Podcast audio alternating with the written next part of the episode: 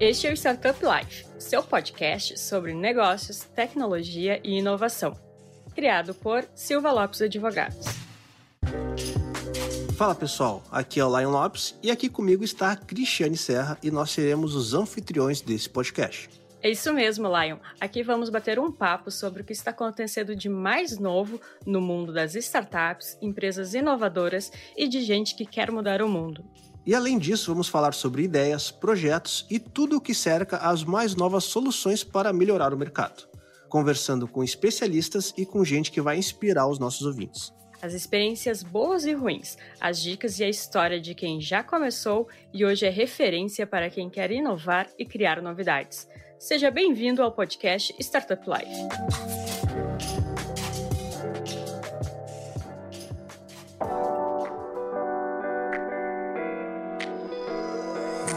Fala pessoal, meu nome é Lion Lopes e está começando mais o Startup Life, o seu podcast sobre negócios, tecnologia e inovação. E hoje estamos começando um podcast especial, né, doutora Cristiane Serra? Exatamente, Lion. E 99 episódios depois dessa abertura que a gente acabou de assistir. E quanta diferença. Exatamente, escutando as nossas. Não sei porque, mas eu tenho a impressão que as nossas vozes eram mais joviais naquela época. É verdade. Né? Mas, cara, eu nunca imaginei que a gente chegaria até aqui e também comemorando não só o nosso centésimo episódio, né, Cris? O nosso segundo ano e 100 mil downloads no nosso, no nosso podcast também. Exato. Então, para comemorar tudo isso, né, como a gente está cada vez crescendo mais, agora nós temos canecas personalizadas. Olha aí. E tenho... Lion, abre a tua, então. Vou abrir a minha aqui, ó. Presente da nossa produção. Momento, momento como que é? A, como que é que se fala? O Matheus, tu que tá no backstage aí. ASMR. ASMR, aqui, ó. aqui é a canequinha. Tem meu nome aqui também. A Cris ganhou também, né, tem, Cris? Tem, tenho aqui também. Olha. E ela é interativa, né? Ah, é verdade. Se lerem aqui, quem tiver com a caneca, obviamente, né, vai conseguir ir direto pro nosso perfil lá no Spotify e, então, os convidados que estiverem aqui agora já vão ter as suas canequinhas também e vai conseguir acompanhar os outros episódios também. Exato, e a partir de agora elas vão estar sempre nos acompanhando. Se tu quiseres te servir de água, tem ah, aqui boa, do lado. Cris, uh, enquanto eu vou me servindo de água, conta aí como que vai ser um pouco a dinâmica do nosso episódio de hoje. Vamos lá, então. No, quando a gente completou um ano, a gente fez um episódio diferente, né? Onde a gente foi entrevistado. Então, agora no segundo ano, a gente está fazendo um episódio totalmente diferente de novo. Então, nós vamos revisitar esses 100 episódios, esses dois anos de programa, e vamos trazer algumas pessoas para falarem. Legal. Vamos também comentar quais momentos nos marcaram mais. Legal. E temos mais algumas surpresas por aí. E no final a gente vai comer bolo. Show de bola.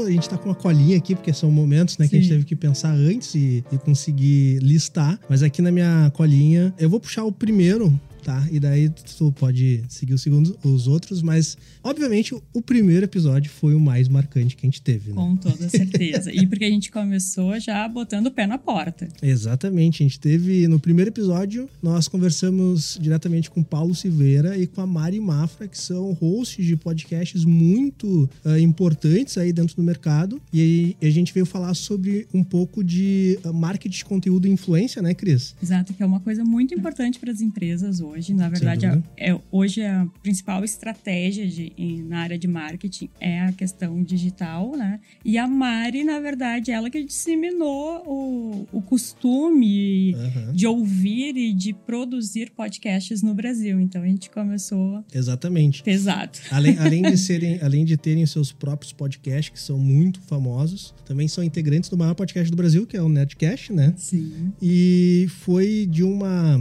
simpatia e humildade humildade em aceitarem participar com a gente no primeiro episódio. Então, fazer um agradecimento especial aí, Paulo Silveira, Mari Mafra. Muito obrigado por vocês acreditarem e confiarem nesse nosso primeiro episódio. E sem dúvida nenhuma, vocês abriram muitas portas pra gente. Com é um dos certeza. episódios ainda mais ouvidos que a gente Está tem no entre, nosso. mais, está entre os mais ouvidos. É, e abriu muitas portas aí, sem dúvida nenhuma. Muita gente conheceu o Startup Life a partir desse primeiro episódio. E a gente separou um trechinho aí pra gente relembrar, né, Cris? Vamos assistir.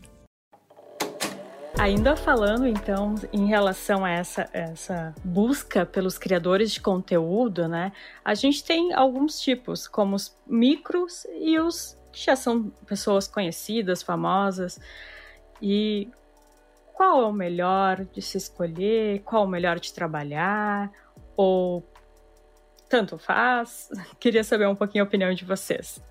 Qual o momento para um para o outro também, né? Qual é o momento para um, para o outro? A resposta é depende, não tem jeito. Todos eles valem a pena, todos eles têm prós e contras. Quando você vai falar com um criador de conteúdo que é muito conhecido, que é muito grande, tem muitos seguidores, você vai ter a vantagem do número ali, né? Mesmo que o seu engajamento seja baixo, mesmo que a sua taxa de retorno seja baixa, é, o volume é tão grande que compensa. É, então, isso é sempre um pró. Agora, quando você fala com, com um micro influenciador, com um criador de conteúdo menor, que tem uma comunidade menor e tal, você sempre costuma ter uma abertura maior da parte dele, né? Você costuma ter também um engajamento maior. É, existe uma característica muito forte da publicidade com criadores de conteúdo, que é o que eu chamo de halo effect, né? É um efeito anjo, assim. A audiência, ela fala assim: "Nossa, a Alura gosta do Bola Presa. Eu também amo Bola Presa". Então, para mim faz a Alura tem isso em comum comigo, né? Nós dois somos fãs desse blog aqui que fala de NBA que tem tudo a ver com a gente. Entendeu? Isso cria, pô, a Alura tá fazendo com que o Bola Presa, que é um conteúdo que eu gosto tanto, com que ele tenha mais condições de continuar. Então, é, só isso já tem um valor muito grande, entendeu? Principalmente quando a gente fala de criadores de conteúdo menores, assim, que tem comunidades menores. Mas para responder sua pergunta, sim, é sempre um grande depende, assim, depende muito da sua verba, depende muito dos seus objetivos, do tempo que você tem para atingir esses objetivos. E cada caso é um caso. E em geral você tem que escolher suas batalhas e, e focar nelas, entendeu? No que não, em geral o que não dá para fazer é resolver muitos problemas com uma única campanha. O que eu sempre indico aqui para os meus clientes é de que você tem que, cara, escolhe uma coisa para falar e vamos nela. Escolhe um atributo da sua marca e vamos, e vamos nela. Porque, porque aí a gente consegue a gente consegue crescer a partir disso, entendeu? Sim. Em geral não dá para você resolver todas as questões de uma empresa em uma única campanha. A gente ouviu só o primeiro trecho, Uhum. ou assistiu, né? Conforme a pessoa está É, isso é um ponto consumindo o nosso conteúdo. Isso é um ponto importante. Agora a gente tem o Startup Life também lá na nossa, no nosso canal no YouTube, no canal SL. Então lá os episódios a gente tá. Aqueles que são possíveis, né? A gente Sim. grava e, e lança lá também. Então tu tem a opção de assistir ou só ouvir também nas plataformas de streaming aí de, de E isso podcast. também é né? uma coisa interessante que também faz parte da nossa trajetória. No início Exato. a gente não tinha o, a- o recurso do vídeo e conforme o, o podcast foi crescendo, então a gente conseguiu também ter esse, esse dispositivo, né? Essa, esse recurso do vídeo. Mas o que eu ia comentar é que a gente acompanhou só o primeiro, só a primeira vi- revisitação e é como é legal que com esse trechinho a gente teve uma dica de no- a gente relembrou uma Sim. dica, né? Então quem Exato. tá ouvindo pela primeira vez Vai ter um, já pegou a dica. Vai ter tipo uns melhores momentos assim. né? Exato. Não, e já vai tendo dicas. assim. Exato. E sabe um ponto que eu gostei, Cris? Que eu- é algo que eu, que eu admiro no o Startup Life, modéstia à parte, tá? Que a gente, desde o primeiro episódio, lembrando que a gente começou esse podcast foi lá em 2020. Em agosto de 2020 tava no pandemia explodindo, né, Cris? Sim. E a gente tentando organizar o podcast de forma remota, então a gente pesquisou, viu o microfone adequado para gravar de forma remota no computador, procuramos plataforma para fazer isso. Tivemos aqui a, sempre a parceria do pessoal do, do Super Player que nos, nos auxiliou nesse início, mas desde o primeiro episódio a gente sempre teve uma preocupação muito grande com a experiência sonora, né, do Exato. podcast, assim, uma Mesmo captação. gravando de casa. Casa. Exatamente, uma captação melhor possível dentro daquele contexto e também ter essas identidades sonoras com esse ritmo de lo-fi, hip hop, um jazz. Então isso foi bem bacana, assim, né? Desde o primeiro Sim. episódio. Se a gente escuta o nosso primeiro episódio, a gente não tem tanta aquela estranheza que, que tem muitas vezes de ver um primeiro produto, assim, um primeiro Exato. conteúdo que é muito cru, né? Muito, é que muito... já tinha a identidade ali desde o início, né? Exatamente. Né? E isso a gente mudou pouco até de lá para cá, né? Sim. Né? A gente fez agora, para quem é mais atento, a gente fez um, um rebrand, não de marca, mas de sonoridade dentro do podcast, né? Mas a gente manteve um, um a gente começou com um padrão de convidados muito bom e com um padrão de áudio muito bom também, né? O segundo momento que a gente separou aqui foi um trecho do episódio que a gente falou sobre educação financeira para todos, que na verdade esse episódio ele partiu de uma ação em conjunto com a Warren, com a Cirrus Contabilidade, Startup Life e o Silva Lopes Advogados, que nessa ação então foram ofertadas bolsas de educação financeira para pessoas com menos acesso à educação. Exatamente, isso foi algo que particularmente me deixou muito feliz uh, na época. Agradecer aqui o Thiago Kaplan, né, que é um amigo de longa data aí e estava liderando esse projeto dentro da Warren lá. Então a gente ofereceu ali uma, uma acho que foram 500 bolsas, que era focada para pessoal que tinha uh, menos acesso à educação financeira, mas também que fossem negros ou pardos. Então isso foi muito legal. Essa, essa bolsa foi dividida aí entre Silva Lopes, Cirrus, uh, com a Warren também, teve outros parceiros que participaram também e o Startup Life entrou dentro dessa parceria também como um meio de comunicação e divulgação né, dessa, dessa bolsa, dessa campanha, e a gente já falando um pouco sobre educação financeira para todos. Foi talvez um dos episódios uh, que eu tive mais orgulho, assim, de, de a gente estar tá desenvolvendo e também, como né, sócio do Silva Lopes, trazer essa possibilidade aí que, sem dúvida nenhuma, é um dos dos grandes potenciais de mudança social que a gente tem é a galera entender um pouquinho mais sobre educação financeira, entender muito mais como cuidar do seu dinheiro, como fazer investimentos. Isso pode trazer um impacto muito grande aí na sociedade. É e foi talvez uh, um das, das campanhas, assim, das ativações que a gente fez que eu mais me orgulho e um dos episódios mais marcantes para mim também. Vamos relembrar então. Vamos lá.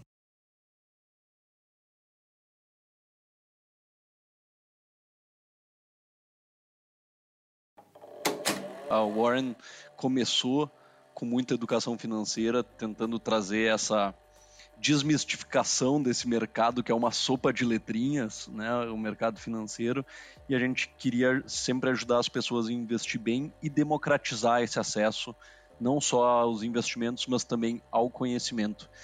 E a gente fez uma reedição do Papo de Grana, que é o livro escrito pelo nosso CEO, o Tito Guzmão, e a gente acabou fazendo esse, esse programa em vídeo.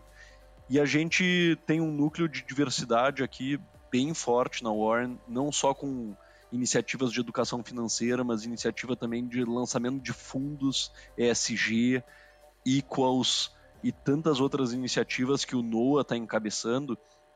E antes de falar do curso e das bolsas, eu acho que o Noah pode dar um panorama geral para a gente de quais são essas iniciativas e por que, que é tão importante falar de diversidade dentro das empresas, de startups e, e em todo o ecossistema, né, Lion?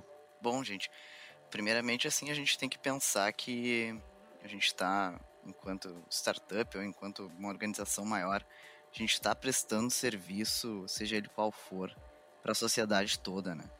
Então, todos os recortes fazem parte da sociedade e a gente precisa ter um olhar assim, enquanto produto que a gente está oferecendo, enquanto cliente que a gente está buscando, que são perfis diversos, que a diversidade ela está demograficamente aí muito diversificada no nosso país, principalmente, né, por causa de muito histórico de miscigenação e de né, muitos recortes que são hoje subrepresentados enquanto mercado de trabalho, enquanto acessos, enquanto educação mesmo. Então, o nosso papel é tentar trazer essa visibilidade para esses recortes quando a gente pensa de, de tratar de diversidade e inclusão, trazer a importância de que a gente quer realmente que os nossos produtos sejam representativos para todo mundo, para toda a sociedade. Então, temos trabalhado aí dentro da Warren com diversidade e inclusão, olhando para esses recortes específicos que não estão hoje né, tendo esses acessos que já deveriam ser direito de todas as pessoas. Temos trabalhado aí em iniciativas de ações afirmativas para a contratação de pessoas em, nesses recortes, né, que não estão presentes nos mercados, mas também no mercado de educação e no, e no mercado financeiro, potencializando aí a contratação dessas pessoas, porque o mais importante para que a gente consiga ter produtos representativos para todo mundo é que esses produtos sejam feitos por todas as pessoas também, né? Sem o olhar dessas pessoas, esse produto não vai ser representativo. E falar de educação e educação financeira, principalmente quando a gente pensa nessas pessoas que não tiveram as mesmas oportunidades de acesso, é muito importante, porque é uma reparação histórica aí que a gente precisa fazer para que essas pessoas tenham os mesmos acessos. Então hoje a gente tem trabalhado com o War em Progresso, que é uma iniciativa de desenvolvimento de talentos desses recortes que hoje são subrepresentados, para que a gente possa trazer essas pessoas para crescerem junto com a Warren e crescerem com esse olhar de diversidade inclusiva para a educação financeira e para investimento e mudar esse olhar que a gente tem para a sociedade, oferecer um produto aí que seja realmente representativo para todas as pessoas e temos aí trazido debates bem interessantes sobre esses recortes, até para conscientizar todo o nosso ecossistema mesmo de, de produtos e serviços.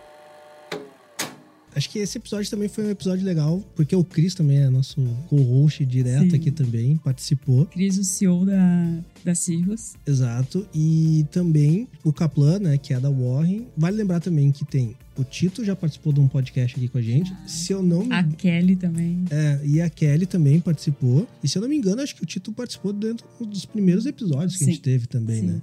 Então, o Warren, super parceira nossa, e muito obrigado por sempre estar disponível para participar aqui do Startup Life. E outra coisa legal desse episódio também, que teve a participação do Noah. Na época ele estava na Warren, depois ele acabou se desligando da Warren e tá tocando outros projetos, outras funções, mas o Noah também participou do podcast sobre diversidade. Então, quem não ouviu, dá uma Muito procuradinha depois. E ele então trouxe, né, toda essa visão de da comunidade LGBTQIA+, uhum. de e ensinou muito pra gente durante o episódio esse Sem sobre dúvida. diversidade onde a gente fala minorias, mas na verdade esses grupos são minorizados, né? Exatamente, exatamente. Então fica aí um a dica episódio também. também. E são esses dois grandes episódios que o Noah participa. E também em todo o episódio, esse episódio específico que a gente fala sobre educação financeira, também tem um grande panorama falando sobre né, contexto social brasileiro. Né? exato, né? Então, exato. escutando esses dois episódios dá uma ideia de como que o empreendedorismo, como os empresários podem atuar e auxiliar no desenvolvimento desenvolvimento social assim da, do nosso país, né?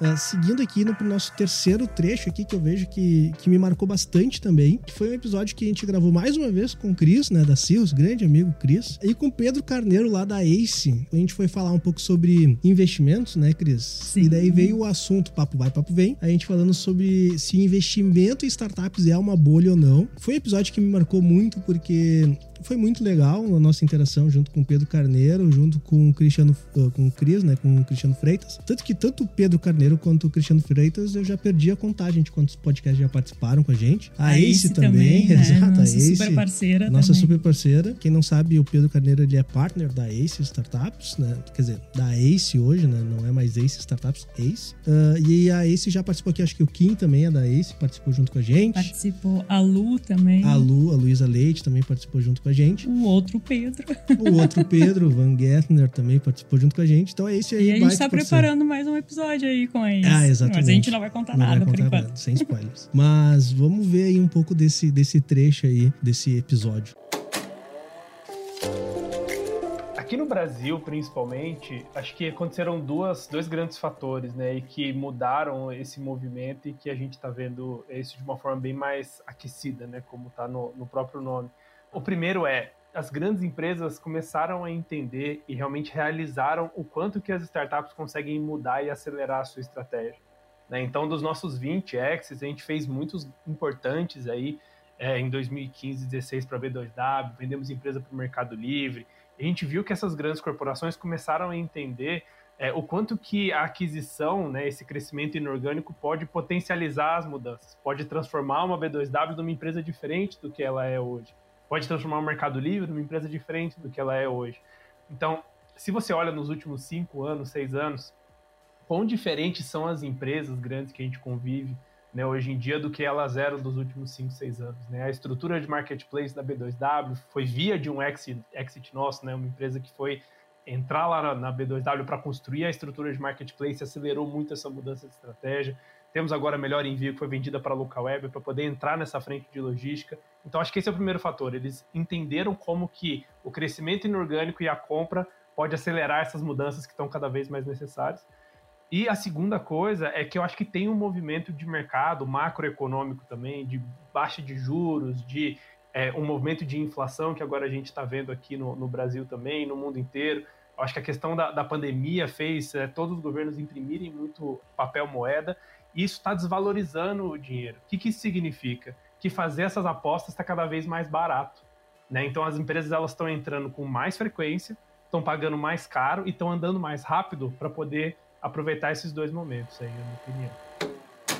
Esse episódio, para quem não lembra, ele, foi, ele não foi gravado recentemente, foi gravado lá em 2021. E um ponto interessante, né, Cris, escutando esse trecho do, do Pedro Carneiro, é como o relato dele é muito atualizado. Né? É verdade aumento nas taxas de juros novamente, a inflação comendo, as consequências da, de imprimir muito dinheiro dentro do mercado e como isso impactou o mercado de investimento de startups, né? Então agora a gente vê em 2022 valuations sendo corrigidos, as empresas de tecnologia na bolsa de valores tendo seus valores também muito corrigidos. Então assim, ó, parabéns Pedro Carneiro para lá em 2021 ter uma análise tão precisa do que estava acontecendo e do que estava por vir a acontecer. Não é à toa que a gente chamou ele, né? Exatamente.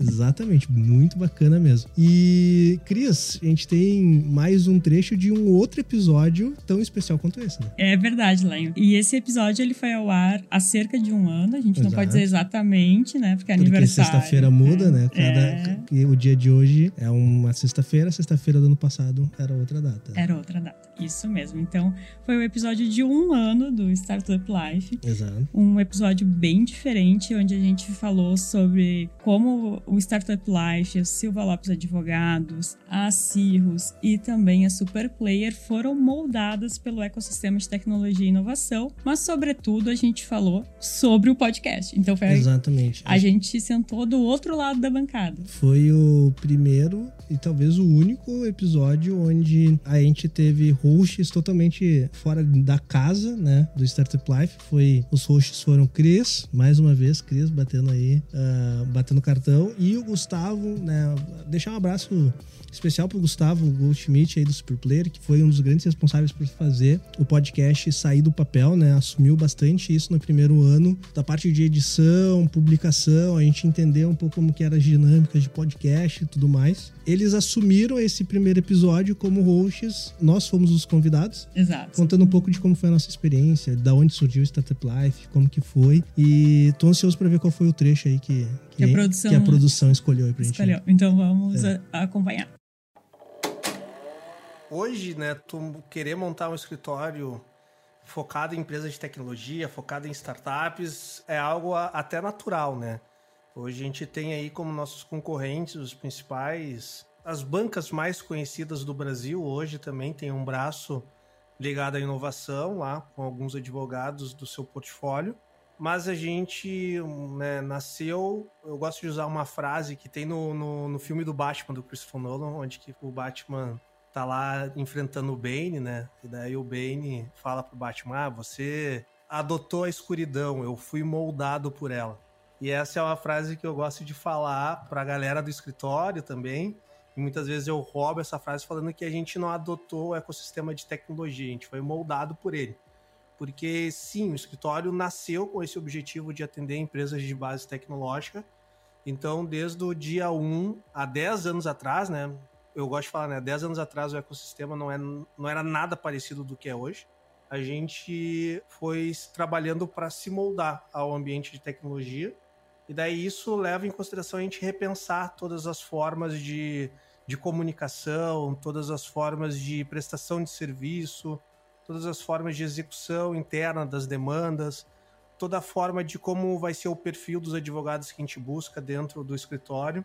E isso ao longo dos últimos 10 anos a gente foi tendo muitos erros e acertos. E acredito que nos últimos quatro anos a gente realmente acertou a mão de como é fazer o atendimento para essas empresas, para empresas de base tecnológica, em todos os sentidos. Isso tem uma grande diferença, né? Quando tu tem um setor, uma banca de, de escritório de advocacia tradicional, onde tem um setor só de tecnologia, não me importa entender se é uma banca que tem 200, 300 advogados, né? Eu quero saber quantos advogados tem dentro desse setor. Então tu vê grandes escritórios que têm realmente 200 advogados, mas no setor de tecnologia eles têm lá cinco caras, seis caras. Enquanto a gente aqui dentro do Silva Lopes tem 20 pessoas focadas trabalhando, né, todos os dias da semana focado somente em empresas de base tecnológica. E a gente ter feito esse, essa escolha em ter um portfólio exclusivo nos traz uma capacidade de ter bastante experiência dentro da área e diminui muito o nosso arco de atendimento, porque as necessidades que uma empresa de tecnologia vai ter, a gente consequentemente vai conseguir replicar em outra empresa. Eu dando um pouquinho, né? Eu gosto de ser palestrinha, né, Cris? Já deve ter percebido. Mas A gente já revelou que esse é teu apelido também. Exatamente. Mas compartilhando um pouco aí de, de como que surgiu a, a ideia de, de nascer o escritório. E o Startup Life, ele hoje ele é independente, né? Uh, tem a sua própria, suas próprias pernas, mas nasceu uh, como uma spin-off dentro do, do escritório de Silva Lopes. E ali eu contando um pouquinho de como que surgiu, né? E eu falo ali um pouco de mudar a forma de comunicação e, sem dúvida nenhuma, Startup Life ele é a evolução de como tu se comunica tão próximo do teu nicho, do teu ecossistema, que a comunicação foi tão boa, tão, tão bem feita, né, liderada pela Cris, que, que virou realmente algo independente. E aí também, para quem começou a acompanhar agora o nosso podcast, o podcast Startup Life, ele é, digamos, um braço, uma vertente do portal Startup Life, Exatamente. que veio, que é oriundo lá do blog institucional do Silva Lopes, que Exatamente. começou a ganhar uma proporção muito grande, já não cabia mais ser um, o conteúdo tá ali num blog institucional, então a gente criou o portal Startup Life, a gente tem diversos formatos de conteúdo, vídeo, podcast, artigo, notícia, enfim, acessem.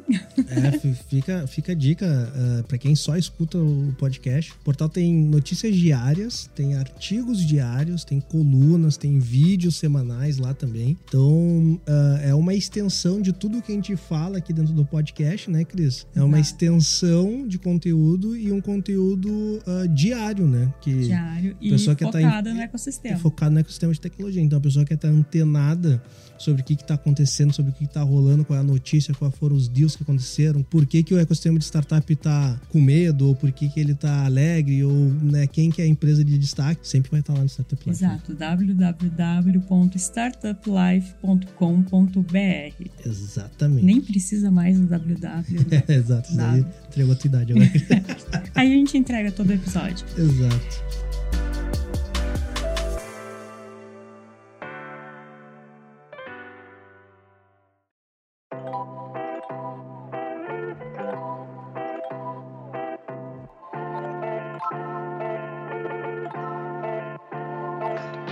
Indo agora para mais um né, trecho que a gente tem aqui no Startup Life, tem daí sim uma primeira modificação, grande modificação que a gente fez no Sim. Startup Life, que foi uma modificação de formato para uma série de, de podcasts, né? Então a gente tem uma série chamada Minha Jornada. Quem não ouviu, ah, procura aí no nosso feed. Ele é uma série mensal, né, Cris? Então, Mensal. Toda todo- primeira sexta-feira do mês. toda primeira sexta-feira do mês. Sai uma minha jornada onde a gente traz o empreendedor aqui para para nossa bancada. Agora a gente consegue trazer aqui para dentro do estúdio e a gente troca um papo com ele, né? Bate um papo com ele, trocando uma ideia, para a gente entender um pouco do, da pessoa por detrás da empresa. Então, o foco não é nem tanto a gente falar do case em si a ser discutido, mas sim das pessoas que construíram aquele case, né? Que construíram aquela startup, que construíram aquela empresa. E no primeiro episódio a gente trouxe uma pessoa que muito simpática, que é uma figura e que tem muito conteúdo, que é o Theo Orozco da Exact Sales. E como a vida dele deu um, um giro, né? É muito legal como um cara que era um, um, pretendente de jogador de futebol, né? Montou uma das principais empresas aí de gestão de pré-venda e venda uh, no mercado brasileiro. É, foi um baita episódio. O Theo é um cara queridão. Uh, hoje é amigo, vou para Santa Catarina, almoço com ele. Foi, e foi ali o primeiro contato com, com ele, foi durante o podcast. E também foi um, um formato que a gente testou e que veio dando certo e que cada vez mais a gente tem outros, outros episódios do Minha Jornada que hoje, particularmente, talvez seja um dos, dos formatos que eu mais gosto de gravar dentro do Startup Life. Vamos acompanhar então um trechinho desse episódio, do primeiro Minha Jornada. Mas uh, muito legal, assim, acho que eu sou um cara que eu nunca pensei em ser empreendedor, isso é muito interessante, assim, nunca foi meu sonho.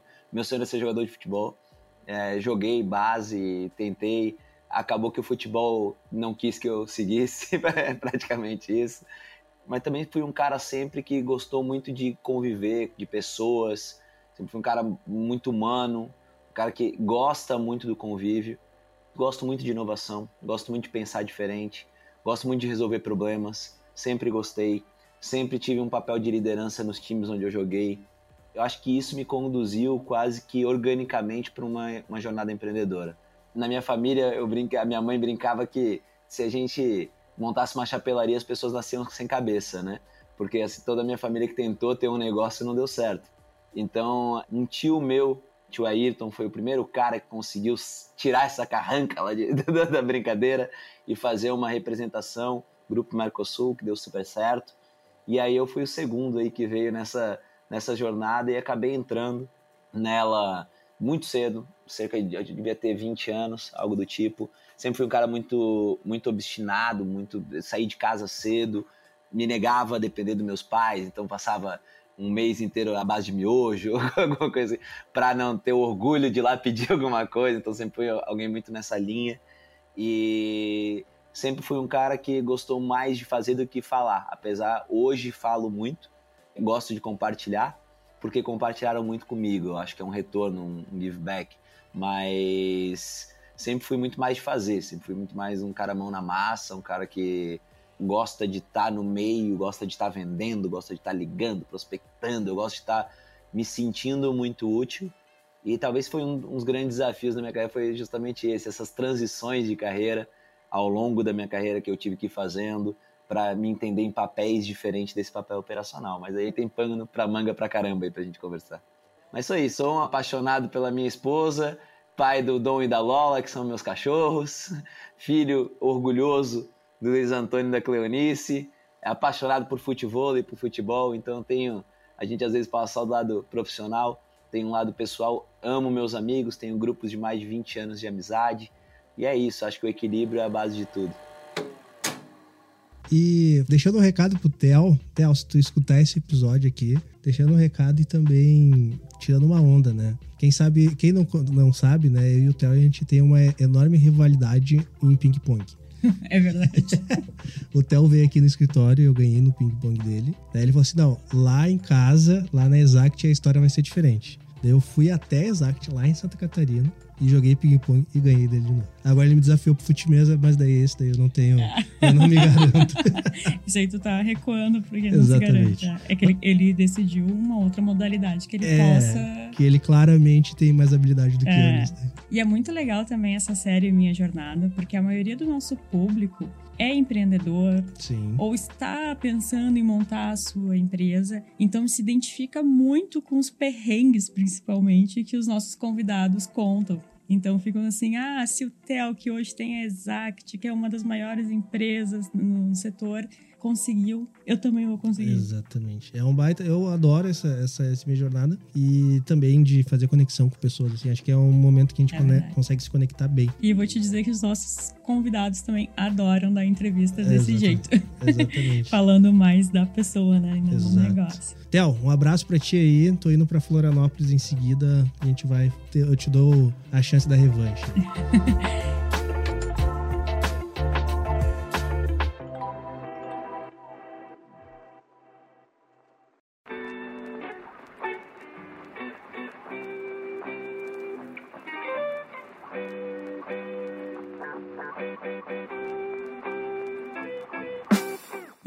próximo trecho aqui que a gente separou também é um episódio temático, mas brincando mais com o calendário, né? É, Ah, exato. Com os costumes e comemorações do Brasil, do mundo, né? Na verdade, esse a gente importou, que é o Halloween. Então Exato. a gente resolveu fazer um episódio temático novamente com o Cris. Eu acho que o Cris participou né? mais do que tu Pode ser, não duvido.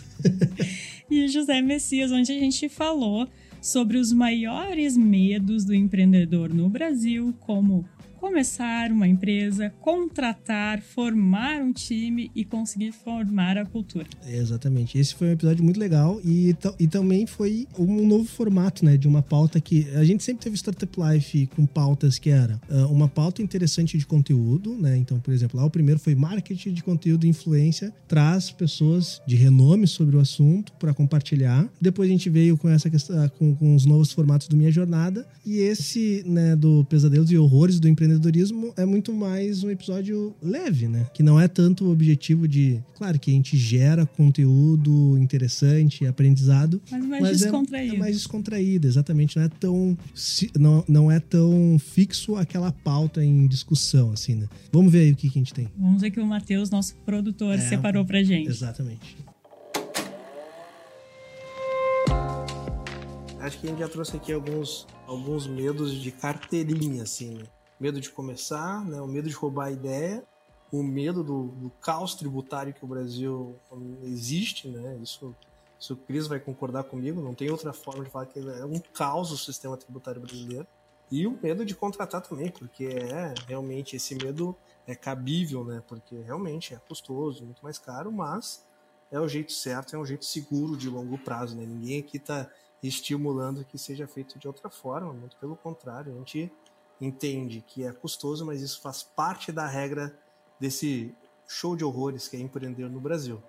E ah, acho que a gente tem um outro show de horrores que é empreender no Brasil, né? E aqui, claro, a gente está falando de uma forma muito descontraída aqui por causa do tema, mas que cada vez mais vem trazendo grandes desafios para os empreendedores. Sem dúvida nenhuma, é a formação de um bom time e, a- e o desenvolvimento de uma, de uma boa cultura entre o time que está sendo desenvolvido. E aqui a gente tem alguns medos nesses sentidos. E eu acho que um dos principais medos que o- os empreendedores de tecnologia têm hoje é conseguir fazer a contratação né, de mão de obra qualificada. Né? A escassez de mão de obra qualificada no mercado de tecnologia é um dos grandes, das grandes dores de cabeça, um dos grandes pesadelos do ecossistema como um todo, não só no Brasil, mas no mundo inteiro. E eu acho que a gente nunca teve nenhum episódio na história do Startup Life que a gente não tocou nesse assunto.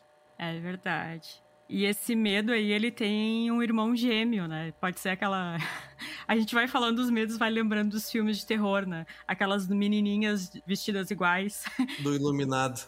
É, pode ser, a gente pode caracterizar esse medo assim, porque ele tem um irmão gêmeo que é, além de conseguir contratar com mão de obra qualificada, é conseguir manter esse profissional. Fazer a retenção. Exato, devido ao grande aliciamento de outras empresas, não só brasileiras, mas também de fora do país. E a gente sabe que a pandemia, nesse sentido, fez com que se derrubassem as fronteiras, né?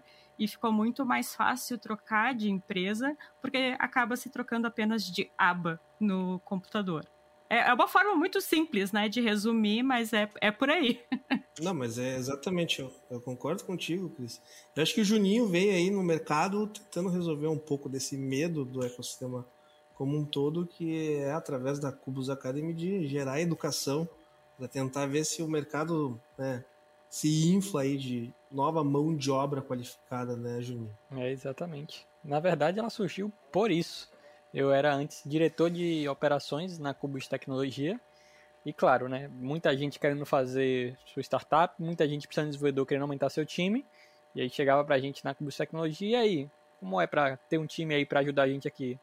Não tinha. A gente também faltava gente. Então, isso já era muito complicado. E o, eu gostei muito da fala. Quando o, Chris falou isso, né, o medo de contratar, eu pensei o que a, o que a Cris falou. Pô, eu tenho medo de não conseguir contratar também. É, e depois reter.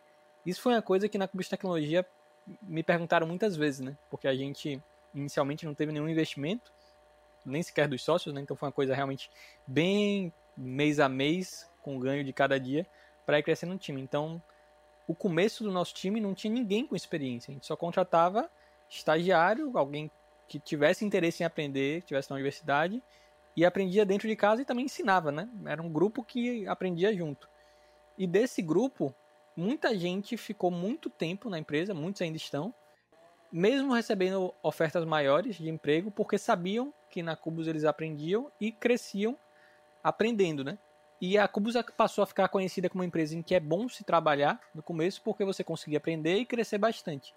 E aí é o que eu costumo tento falar isso para parceiros e clientes hoje em dia, que não tem jeito, não adianta ficar nessa dança das cadeiras de, né, um tentando contratar o desenvolvedor do outro, porque o que o pessoal mais precisa são profissionais mais sêniores, né? Os plenos e sêniores é, é uma dor maior do que simplesmente contratar desenvolvedor. E não existe nenhuma pessoa que virou pleno ou sênior sem antes ser júnior.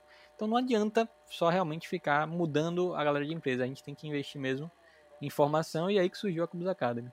É, você falou um negócio, cara. Eu tava aqui lembrando, antes de pandemia, né? Eu sempre visitava muitos clientes, né? Saía de São Paulo, ia para BH e fazia o tour ali na, nas sedes e tal.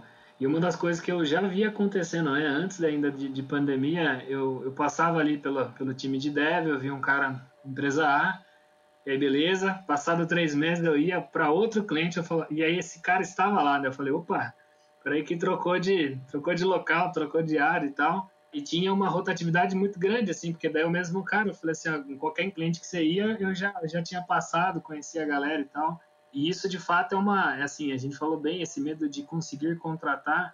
E o que eu tenho notado, não sei como vocês enxergam isso também, mas até mesmo por esse medo de escassez da mão de obra, você, além dessa corrida né, que está tendo no mundo de tecnologia, onde você quebra barreiras, né, do ponto de vista de cara está aqui trabalhando com uma empresa na Europa, nos Estados Unidos, o que quer que seja, recebe em dólar, recebe em euro, etc.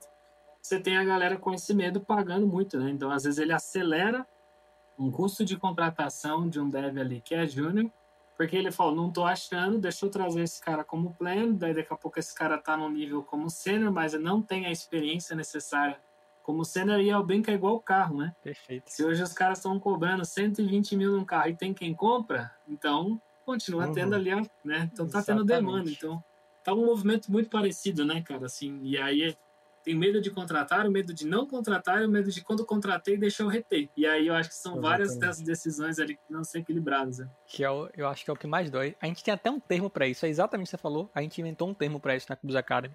Na Cubus de uma maneira geral, de tanto que acontece. É o que a gente chama de sênior microondas. É uma coisa impressionante. Eu conheço alguns que pularam o pleno, assim. O cara era júnior, botou no microondas, ops, saiu pleno. Ah, tá. Isso que, é, isso que é perguntar. A explicação do termo, né? Esse, esse é um ponto importante. Não Exatamente. é o micro-ondas tropa de elite. Deixar claro. botou ali ó, no micro-ondas, botou o Júnior, micro-ondas 30 segundos, sai sênior. Porque o que baseou agora o nível da pessoa não é mais a técnica, não é mais a evolução, o conhecimento é basicamente o salário. E virou uma técnica de contratação. Você pega um júnior, chama para ser pleno, pronto, virou pleno. Não aprendeu nada mais, né? Não aprendeu nada da noite pro dia. Mas já virou pleno. E depois o pleno vira sênior. E a gente aí já previndo pesadelos e horrores do empreendedorismo do futuro, né? Daqui um tempo, difícil vai ser você contratar um cara que, sei lá, vai ganhar 15 mil, é sênior em alguma empresa e você vai contratar, arrisca não ter nível de júnior. Porque você não sabe como foi a carreira dele para chegar nisso aí, né? Pode ter sido um cara Sim. que estudou, aprendeu e cresceu, ou alguém só que recebeu uma proposta maior. A gente nunca vai saber diferenciar, vai ser complicado. Tu vê só, né, Cris? Essa, essa fala do Juninho do, do sênior de micro-ondas, né? É incrível, cara. Eu, eu tinha me esquecido disso. Mas como acontece isso, né, cara? E realmente fica a reflexão aí de como que vai ser no futuro, né? Esse mundaréu é. de, de gente que se tornou sênior do dia pra noite, somente com aumento de, de salário, mas sem um histórico ainda sem profissional, sem uma experiência, sem aquele traquejo social que um, um gestor tem que ter, sem aquela forma de gestão, né? Porque tu ser um bom profissional não necessariamente te torna um bom gestor. Com certeza. É, mas se tu é um sênior, debaixo de ti, invariavelmente tu vai gerir os plenos e os júniores. E, e, tu tem que ter habilidade para isso, né? É, e como o Juninho falou, ficou o Juninho, né, que é o, o José, José, Messias, Messias Júnior, já é um pesadelo e um horror pro, pro episódio futuro. Assim. Exatamente.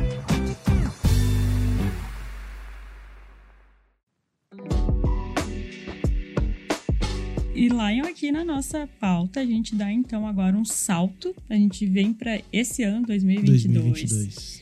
E a gente começa a viver um outro momento aqui dos nossos podcasts com a chegada de duas coisas, dois elementos im- importantes, que são os podcasts itinerantes e também o vídeo. Exatamente. A gente teve dois momentos aí que ah, em 2022 a gente conseguiu ter uma retomada pós-pandemia um pouquinho melhor, né, Cris? Então a gente começou a voltar a participar de eventos. Então o primeiro evento pós-pandemia que a gente voltou foi a Gramado Summit. E daí voltando para Gramado Summit, a gente falou assim, cara, a gente não pode simplesmente voltar como se nada tivesse acontecido. Vamos voltar botando o pé na porta, né? E daí. Aí eu vou te dizer que a gente já causou um problema para a organização É, da South. Summit. E daí a gente voltou organizando dentro do stand do Silva Lopes, a gente montou um estúdio do Startup Life para gravar podcasts direto com os participantes da Gramado Summit e que saíam do palco e já iam direto para o nosso estúdio, gravavam com a gente conteúdos incríveis e um dos conteúdos que ah, foi um dos mais acessados que a gente já teve no Startup Life, um dos conteúdos mais legais que a gente já teve no Startup Life e que se você não escutou, eu indico muito que você vai ouvir, que foi a Kim, né? Falando, a Kim, ela é diretora de marketing do TikTok, então ela palestrou falando sobre, sobre o case TikTok, marketing e tudo mais, e ela desceu do palco, foi lá pro nosso estúdio e a gente foi falar um pouco sobre o case TikTok, né? Como que ele é um case tão importante e avassalador. E foi um dos episódios feitos que teve dois, duas questões muito importantes, né? Foi feito fora, num estúdio ah, itinerante lá na Gramado Summit, e também com uma das diretoras de uma das empresas, ou talvez a empresa do momento no mercado de tecnologia, né? Então a gente vai acompanhar agora um trecho dessa conversa com a Kim. Kim, pra gente começar assim, sabe que o TikTok ele tem um fenômeno que eu acho incrível, que é de me fazer sentir velho. Mentira. Não, brincadeiras à parte. O TikTok ele foi tão, ah, o crescimento dele foi tão ah, rápido assim, Uhum. Que parece pra eu, pô, a gente sempre tá envolvido aqui no mundo de tecnologia. Sim. Obviamente a gente conhecia o TikTok, sabia, mas o crescimento dele, acho que dos últimos três anos foi realmente algo ah, ah, muito fora da curva mesmo. E, e por mais que, eu, que a gente esteja muito envolvido, a gente não conseguia ter essa previsibilidade. Porque já teve outros cases com um modelo de negócio semelhante ao TikTok que não, não tiveram esse, esse crescimento, esse boom tão grande. E daí, quem a primeira pergunta que eu gostaria de fazer é assim, explica um pouco para nós o que, que foi esse fenômeno, o que, que é esse fenômeno do TikTok. Legal. Eu até falei um pouco sobre isso na minha palestra aqui, um pouco sobre essa evolução né, das redes, das plataformas de conteúdo. Eu acho que eu realmente enxergo que o TikTok juntou é, várias coisas que as pessoas estavam querendo e precisando nesses últimos anos. E talvez alguns que vieram antes é, faltou algum desses elementos. Eu acho que o que, que a- a- a- o TikTok tem é, primeiro, é, o, funciona- é, o funcionamento do feed, né? Aham. Que é essa coisa fácil de ficar scrollando é, e sempre descobrindo novos conteúdos. Então, assim, é uma Sim. interface muito fácil que engaja as pessoas. Também tela cheia, som ligado. Então, assim, é imersiva a experiência. Sim. Dois, democratização do- da, da, da criação de conteúdo. Eu acho que assim, eu, eu sempre queria ser uma criadora de conteúdo, Sim. mas assim, eu não queria ter que baixar desde aplicativos, ter uma equipe, ter um equipamento muito avançado. E assim, você consegue fazer tudo dentro do Sim. TikTok. E eu acho que a terceira coisa é quebrar essa barreira de cocriação, de colaboração. É, eu falei um pouco isso na, na palestra também de antes era muito mal visto você copiar. Né, uma coisa nas, nas redes, nas plataformas.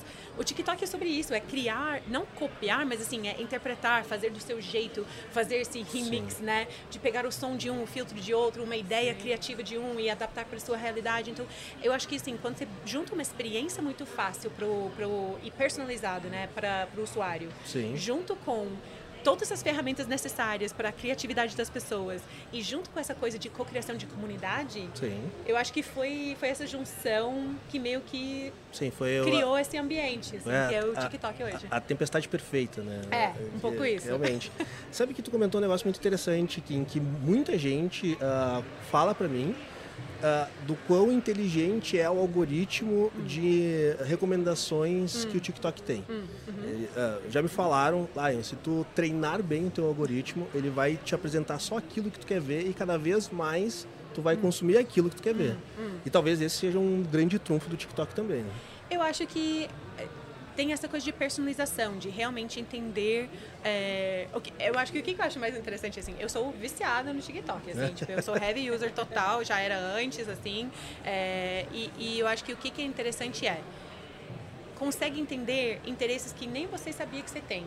É, né, consegue testar conteúdo com você para ver como que você interage, quanto tempo você fica, se você gosta, e ele vai aprendendo realmente. Então, eu acho que o que, que é legal é, eu fico lá, né, passando conteúdo e uma coisa totalmente diferente do que a outra, mas todos do meu interesse. Então, eu acho que essa experiência, a diversidade do conteúdo, pode ser uma de comédia, o outro é um hack de vida, né, igual a gente estava falando antes, de moda, um hack para casa, depois um dica financeira. E assim, eu acho que é, nem sempre eu tô com vontade de assistir uma coisa de mu- muito longo sobre um certo assunto, mas eu Sim. tenho um pouquinho de interesse para receber uma pílula de conteúdo interessante. Então eu acho que é, o, o- TikTok consegue trazer isso, uma diversidade de conteúdo, mas que está dentro do seu interesse e às vezes coisas que você nunca nem imaginava Sim, que era do seu interesse. perfeito. Cris, esse estúdio, eu- só tenho lembranças boas da- dessa, desse evento do, da Gramado Summit, dos episódios que a gente gravou lá, mas porque eu participei, não participei de todos, mas tu participou de todos e com certeza foi muito cansativo, né, Cris? Foi. Não vou negar. Foi cansativo, mas foi muito legal também. Foi muito produtivo, né? A gente aprendeu muita coisa. Foi. Passou muita gente bacana. Passou a Núbia da Adobe, passou Alfredo Soares, o Theo Celestino, O Tony Celestino. Tony Celestino, Lá perdão, G4. Tony, perdão, Tony. e passou tanta gente muito legal. E o que também foi legal é que a gente conseguiu passar, transmitir para quem estava ouvindo ou assistindo ah, o ambiente O da ambiente. feira. Então tinha o barulho do Esse white pessoal, noise ali no é. fundo, assim, né, do burburinho do evento, ficou muito legal. E foi mesmo. muito legal também ver a interação com as pessoas que estavam visitando a feira, porque a gente estava ali com a cabeça baixa ou olhando direto para o convidado, focado na, na entrevista, no podcast, e às ve- quando eu erguia a cabeça eu olhava, tinha muita gente em volta do nosso stand verdade. para acompanhar. Então foi muito legal. E a gente conseguiu tra- trazer também essa dimensão, daí falando mais de Porto Alegre, né? Puxando aqui um bairrismo Sim, um momento histórico para Porto Alegre, que foi a South Summit, que Exato. aconteceu aí entre abril e maio, agora eu não me recordo exatamente. eu acho abril, que acho. abril foi a Gramado Summit. Então foi maio. Ou foi final de abril Ali, ou foi início de maio. por foi por ali, aí. é. Era inclusive para ter sido em março, no aniversário de Exato. 25 anos de Porto Alegre, mas a- pandemia não deixou. Não deixou, exato. Então a gente viveu esse momento bem importante aqui para nossa cidade como um todo, né? Como Porto Alegrense, Porto Alegrense de coração, que nem eu É, e tu exato. nascemos aqui, mas É. a gente já mora há tanto tempo que Exatamente. a gente tem esse título. Que foi então essa feira que é, que é espanhola, que geralmente acontece em Barcelona. E pela primeira vez ela saiu da Espanha e, e foi para outro país e veio justamente para Porto Alegre, a cidade de Porto Alegre. E revitalizou também um espaço da cidade que é muito querido, mas estava muito Jogado às traças ali. jogado às traças, que é o cais Mauá, né? O cais embarca... Na verdade, era na pontinha ali do cais embarcadeiro. Então, nesse momento, a gente não deixou de registrar isso. A gente também quis trazer convidados para que trouxer... que estavam na feira, que estavam também palestrando, participando de alguma forma, para contar também um pouco da sua experiência sobre o que estavam achando desse momento e falar, no caso aqui do, do trecho que a gente separou, sobre o cenário atual de Venture Capital e a gente convidou nada mais, nada menos que José Albino, nosso grande parceiro da Catarina, Catarina Capital, Capital. E o Derek. O Derek Bittar lá Era- da Indicator Capital, né? Exatamente. E esse, esses podcasts que a gente gravou durante a South Summit foi muito bacana, porque a South Summit é do lado, antes de a gente ver o trecho, é, foi feito do lado do escritório aqui, basicamente, né? Do lado do, do estúdio, então foi. Acho que foi a primeira oportunidade que a gente conseguiu trazer bastante pessoas para gravar aqui dentro do estúdio. E, e tá saindo episódios ainda, em vídeos ainda saem episódios, né, Matheus? Não, não sai mais. Então A assistam. produção tá dizendo que já acabou. Que já acabou. Mas tem episódios, ah, as gravações dessas tem tudo lá no canal SL, então vai lá que tem um pouco desses episódios, inclusive o, o Bruto aqui do Derek e do Albino também, do Zé Albino. E foi muito bacana, né? A gente trazer a galera pra cá, Foi. conhecer o nosso estúdio, trocar uma ideia. E esse episódio em especial também foi interessante, porque no caso do Derek, ele pegou Covid e não pôde vir. Exatamente. Ele estava preparado, passagem comprada, tudo, não pôde vir, mas a, a empresa estava representada aqui na Sim, feira. a Indicator veio. A Indicator veio. E então a gente fez um episódio híbrido. A gente teve o Exatamente. Zé presencial e o, E o Derek. online, e que também foi um desafio aqui para nossa produção. Foi, foi um desafio maior pro Matheus que pra nós. É, mas deu tudo certo. Mas vamos ver aí o que, que, que, que o Matheus separou pra nós aí. Não, eu vou puxar um pouco do lado aqui, assim. Eu, esse ano eu completei 17 anos em Venture Capital, né? Tá, Então- tá mais, tá mais saudosista que eu, né? Ma- Mais ainda, mais ainda. E então foi em 2005 eu comecei, que era o que o pessoal chamava do inverno nuclear do venture capital no Brasil, e, de certa forma no mundo, mas principalmente no Brasil, né? Porque a gente tinha passado aquela fase, aquela euforia enorme em 99, 2000 até 2001. Ah, e grandes parceiros que até hoje continuam na, indústria, né? O Fábio de Paula, que é, da, que é colega, do, que é sócio também da, da Indicator, pô, um grande parceiro na, na- da, da época ainda.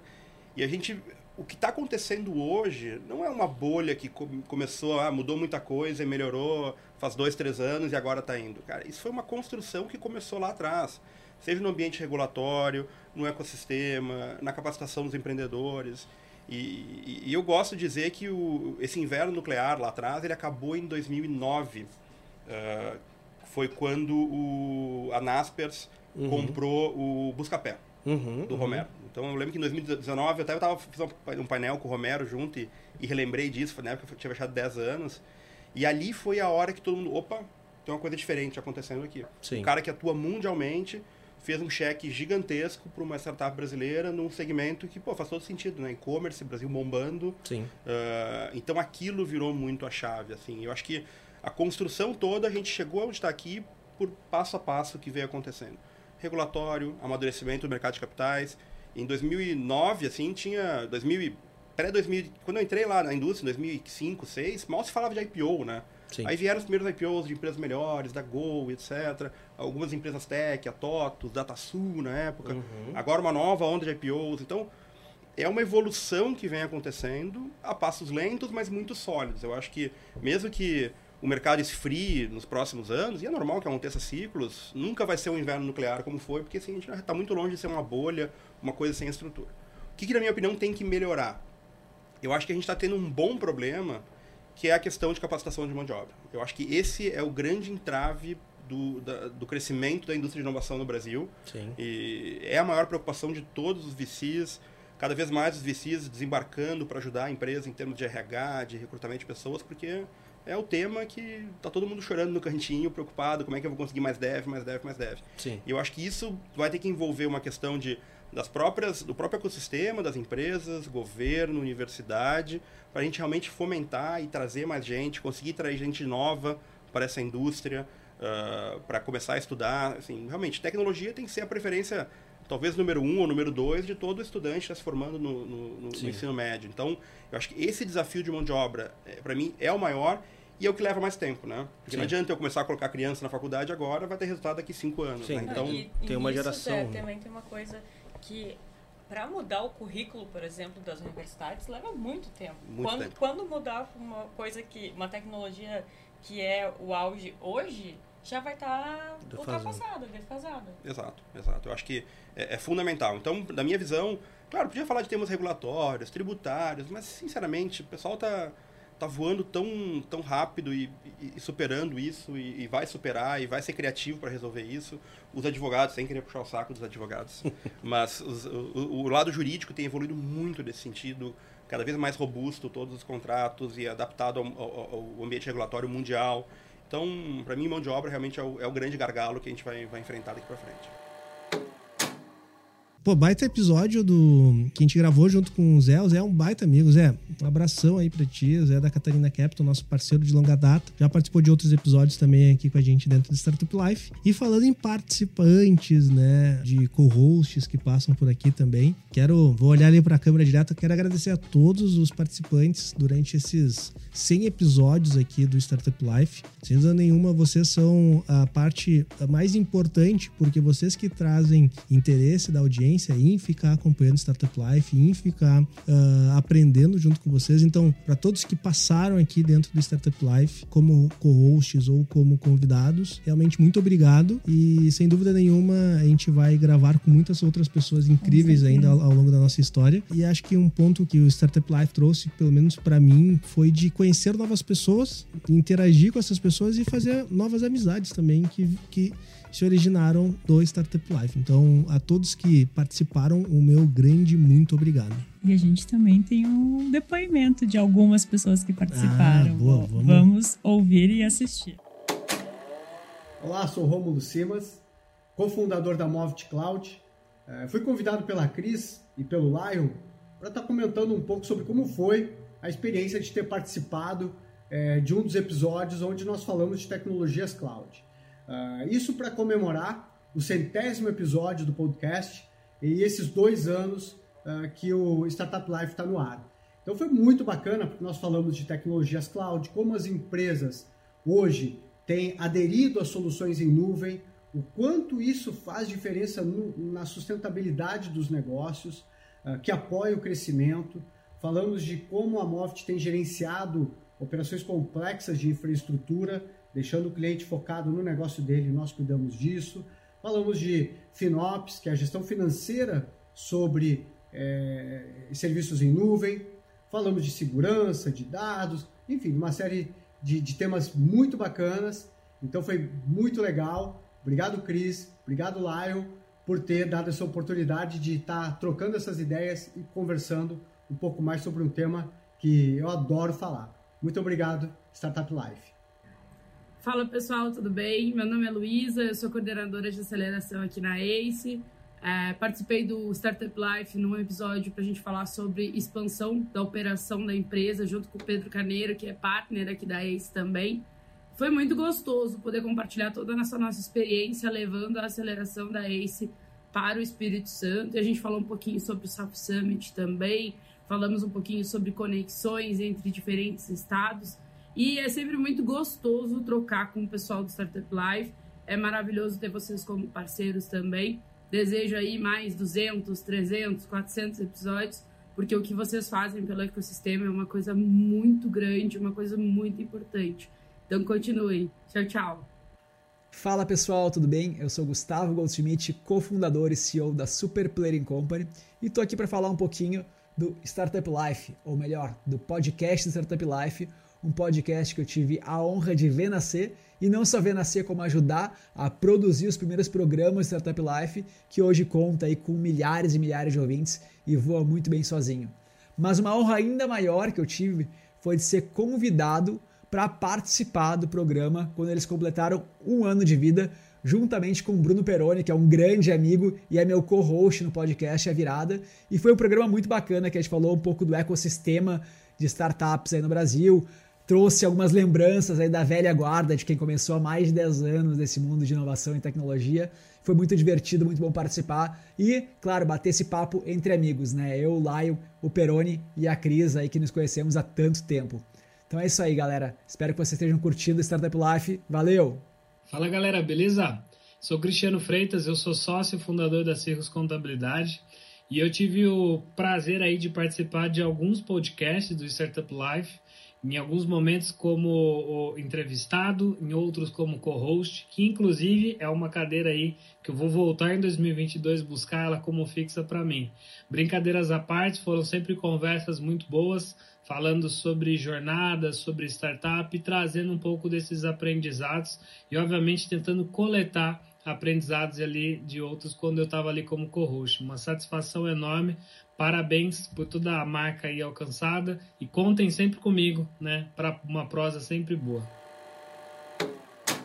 Então, pessoal, pô, muito obrigado pelos depoimentos. Fico muito feliz aqui. Gustavo, a Lu, né, Romulo, Cris. Obrigado mesmo pelos depoimentos. Cris já é dono da casa aqui, já manda no Startup Life. Gustavo aí que foi de extrema importância durante o primeiro ano aí do Startup Life. Uh, a gente fez uma transição agora com o Super Player para trazer isso mais para dentro de casa ainda, né, Cris? Sim. Mas sem dúvida nenhuma é importantíssimo aí para nossa história. E também. O pessoal da Sabujo também. É, o pessoal da Sabujo, que agora edita. assume é. a parte do Startup Life. E também aí a, a, agradecendo não só a Lu, mas toda a Ace aí por já ter participado da Lu, já ter participado do Pedro Carneiro, né? O Pedro Van Gettner. Então, a Ace aí também é um grande parceiro aqui dentro do Startup Life. Muito obrigado a todos vocês aí por, pelos depoimentos. Eu quero agradecer ao público também, ah, né? Porque se não fosse o público, a gente não estava mais aqui. Exatamente. Agradecer aí pelos 100 mil mil downloads que nós tivemos dentro dos nossos episódios. Pela companhia nesses 100 episódios. Pela companhia nesses 100 episódios. Agora, lembrando, né, Cris, a gente tem agora e-mail pro Startup Life, né? Então, se vocês quiserem interagir com a gente, mandar sugestão de pauta, sugestão de pessoas, ou, né, alguma história aí que a gente achar interessante, a gente poder ler ao vivo também. Mande para nós, é imprensa.startuplife.com.br. Vai estar aqui na descrição também. Exatamente. E agora, para quem quem, uh, quem nos ouve, eu vou deixar aqui o nosso agradecimento especial e, e um tchau e até o próximo episódio. Mas quem está nos vendo vai poder conseguir ver agora um pouco da nossa surpresa que é o corte do bolo comemorativo e, e compartilhando não só comigo e com a Cris, mas com todas as pessoas que fazem parte do Startup Life também. Exatamente. Então, Lucão vai estar tá aí, Dani vai estar tá aí, Gustavo, Matheus que está aqui uh, atrás das câmeras e do, e do microfone também acompanhando, e também toda a equipe aí do Silva Lopes que, que, que auxilia também sempre que é necessário, né, Cris? Exatamente. Muito obrigado também a todo esse povo. Exatamente. E sem dúvida nenhuma nos ouvimos aí mais. E nos vemos e no nos vemos episódio. em mais 100 episódios e em mais 100 mil downloads aí, né, Cris? Até lá. Até lá. Um abraço, gente. Tchau, tchau.